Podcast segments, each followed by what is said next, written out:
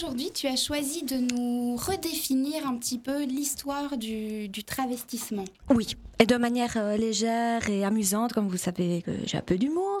Et donc, on va à nouveau voyager un petit peu dans, dans l'histoire du vêtement, mais je préférais commencer, bien sûr, par mettre un petit cadre, une petite définition pour qu'on comprenne bien ce que c'était le travestissement. recule un tout petit peu le micro de ta bouche. Voilà, c'est parfait comme voilà. ça. Alors, euh, on retient du travestissement son côté euh, ludique, mais aussi fonctionnel et identitaire, son côté transgressif.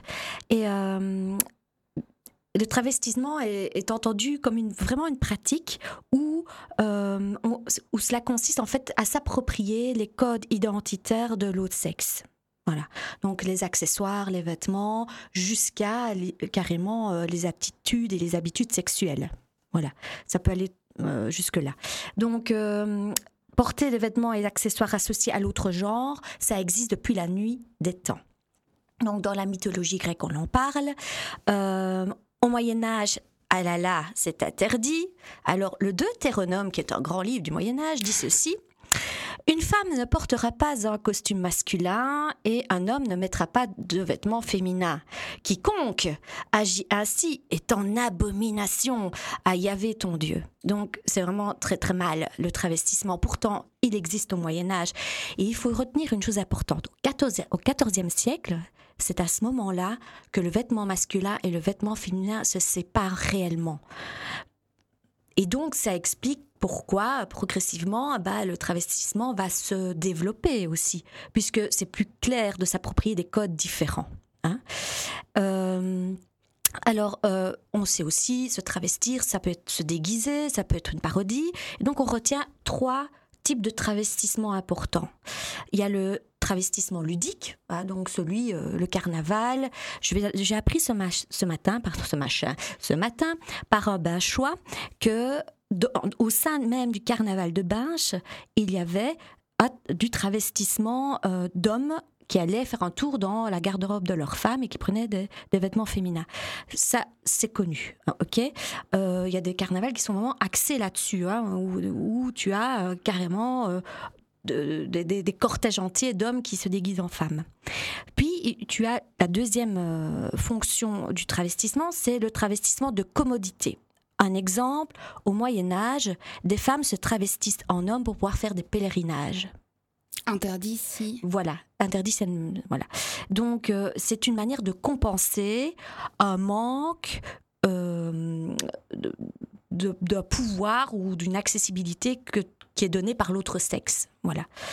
Et le, la troisième fonction du travestissement, c'est le transgressif. C'est celui-là qu'on retient surtout, hein. la parodie, euh, le fait de, de, s'approprier les codes euh, vestimentaires de l'autre sexe, de les, euh, de les broyer et puis de se les approprier, d'en faire autre chose. C'est plutôt celui-là qui va être de mise dans le cabaret, par exemple? Voilà, voilà. Donc, moi, j'ai une quarantaine d'années. Je me souviens de, soirées mémorables à la Mamaroma, qui était dans le carré, qui était une boîte euh, euh travestie, euh, avec des shows super. Euh, il y a aussi à Bruxelles, si je me souviens bien, chez Maman, parce que mon frère m'a emmené plusieurs fois. très bonne soirée aussi. Et, et donc, c'est ton petit air canaille quand tu nous dis très bonne soirée. Oui, c'était très bien. les drag... Donc, on parle de drag queen, mais aussi de drag king. Il y a des, des, des spectacles de drag king aussi. C'était une découverte. Enfin, je savais que ça existait, mais j'ai fait une petite recherche et j'étais euh, surprise aussi. Donc, on retient souvent, en fait, le travestissement d'un homme en femme, mais euh, il y a énormément d'exemples de, de, l'inverse, mais on en parle moins. Donc, voilà, pour la première partie de ma petite chronique. Tu en as euh, vite fait quelques-uns comme ça, d'exemples de l'inverse? Alors, alors, le travestissement euh, du, féminin vers le masculin, bah, la plus, le plus connu, c'est Jeanne d'Arc. Et on sait aujourd'hui très bien que ça a pesé dans la balance euh, de sa fin tragique le fait qu'elle se soit travestie, clairement. Euh, alors, il y a deux femmes que j'adore qui se sont travesties, c'est des pirates. Des femmes qui se cachaient parmi les pirates. C'était interdit d'avoir des femmes à bord de bateaux de pirates. Et donc, elles se travestissaient en hommes et personne ne les repérait, quoi. Hein. donc, elle faisait vraiment tout pour eux. Donc, c'était les fameuses Anne Bonny et Mary Read. Euh, donc euh, j'ai un article dans un livre sur le féminisme sur euh, sur ces deux femmes. Il y a bien sûr George Sand, l'écrivain. Euh, il y a aussi Marlène Dietrich qui, va se travestir. On retient aussi, euh, eh bien, plus près de nous, parce que, que je n'ai pas l'impression de toujours euh, ressasser des vieux trucs, notre chère Madonna, avec le mouvement Vogue, s'est clairement inspirée de ce mouvement, le, mouvement Vogue, où justement des, travestis new-yorkais font des spectacles de danse avec vraiment codée et elle s'inspire, elle va vraiment euh, à l'époque aller chercher dans, dans, dans ce mouvement-là. quoi. Mais dans les exemples que tu nous donnes, il y a pour certains presque une dimension un peu, le mot est fort, mais politique quand même. Oui, oui, oui, oui clairement. Il y a une notion de ah revendication à travers... Euh, Tout à fait. Euh, on sait qu'après la guerre, les femmes vont s'habiller plus, de manière plus masculine, c'est politique. Et quand Christian Dior, après, dans les années 47, euh, en 1947-50, revient avec euh, le New Look. C'est politique aussi. C'est remettre la femme à nouveau à sa place de euh, faire valoir et être dans la, dans la cuisine, quoi. Une, jolie, une jolie petite jupe et rien voilà, de plus. pas, très, pas hyper, hyper, très jolie, mais pas méga confortable. Alors qu'elles avaient connu les pantalons, les, les combinaisons d'abris aériens, les, enfin, elles avaient connu euh, le confort du, du, vêtement de travail, quoi.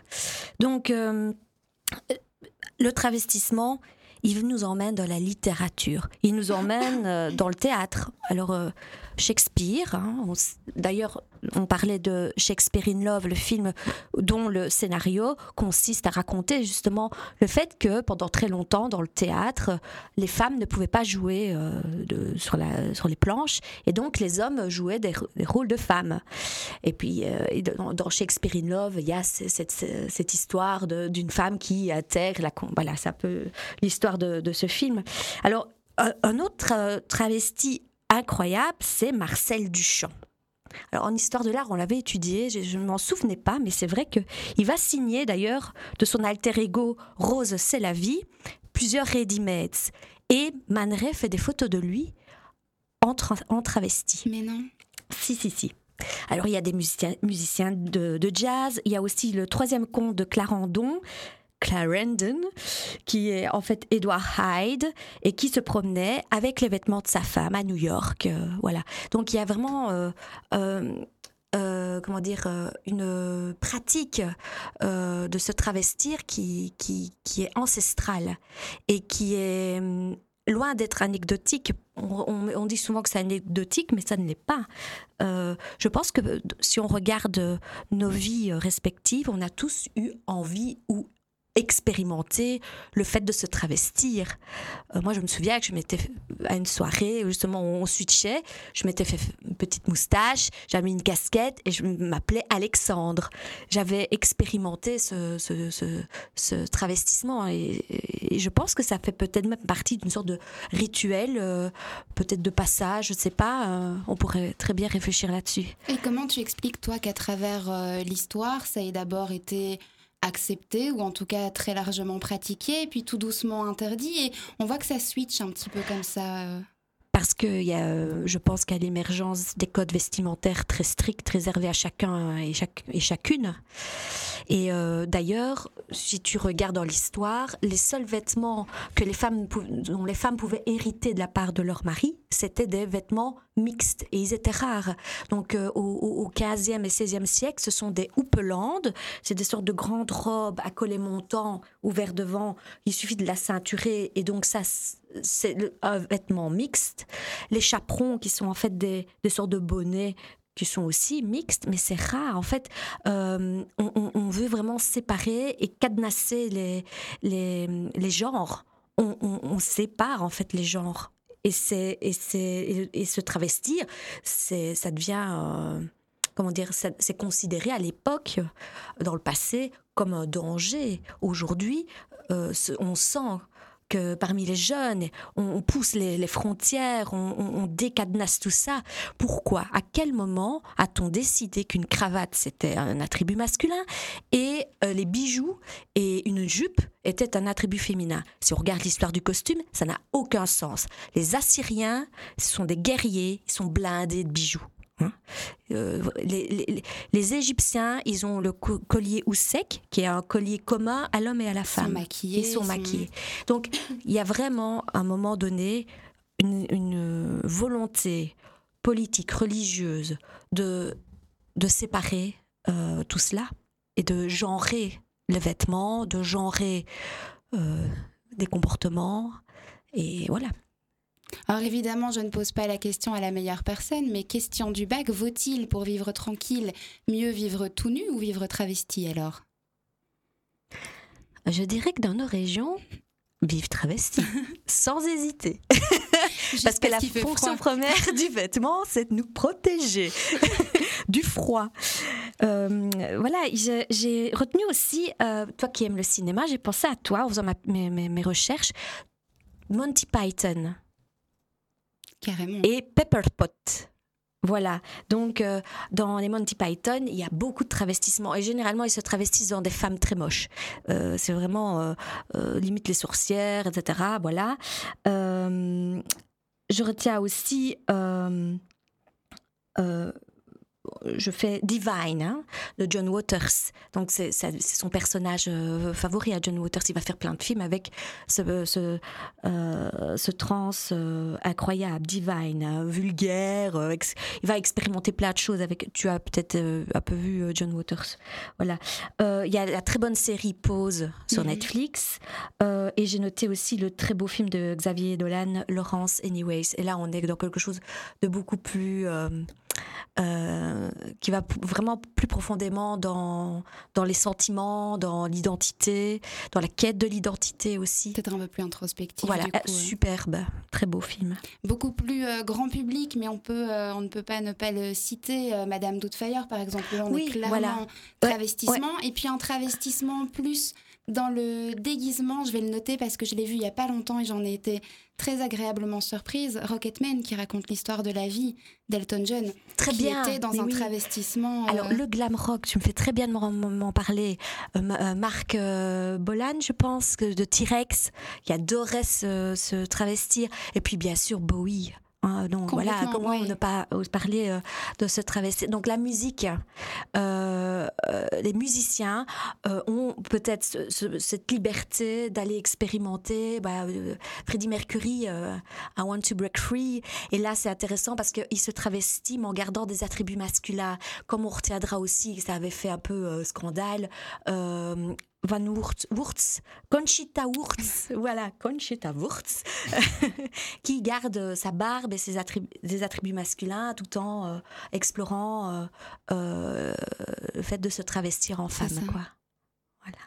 Du coup, oui, bah, de nouveau, plus, plus récent, je connais, je connais pas très très bien, mais je sais que, que ça fait pas malheureusement l'unanimité en termes d'intention, mais Bilal Hassani, où à chaque fois il y a cette espèce de notion tu vois Est-ce qu'on est dans un travestissement ou pas Mais là, on est vraiment dans la rue. Tu ça. vois, avec Bilal, on est vraiment, on a des jeunes qu'on croise dans la rue et ça c'est génial, c'est de voir aussi cette liberté que s'approprient maintenant les jeunes. Euh, c'est toujours par les jeunes d'ailleurs que, on explore et que la liberté euh, vestimentaire, identitaire explose. Hein. Mais là, c'est clair que c'est très chouette. Moi, je vois auprès de mes étudiants en mode de plus en plus d'étudiants, depuis quelques années déjà, qui explorent au sein de collections bah, justement cette identité, le fait de se travestir. Euh, et, c'est super euh, intéressant. quoi.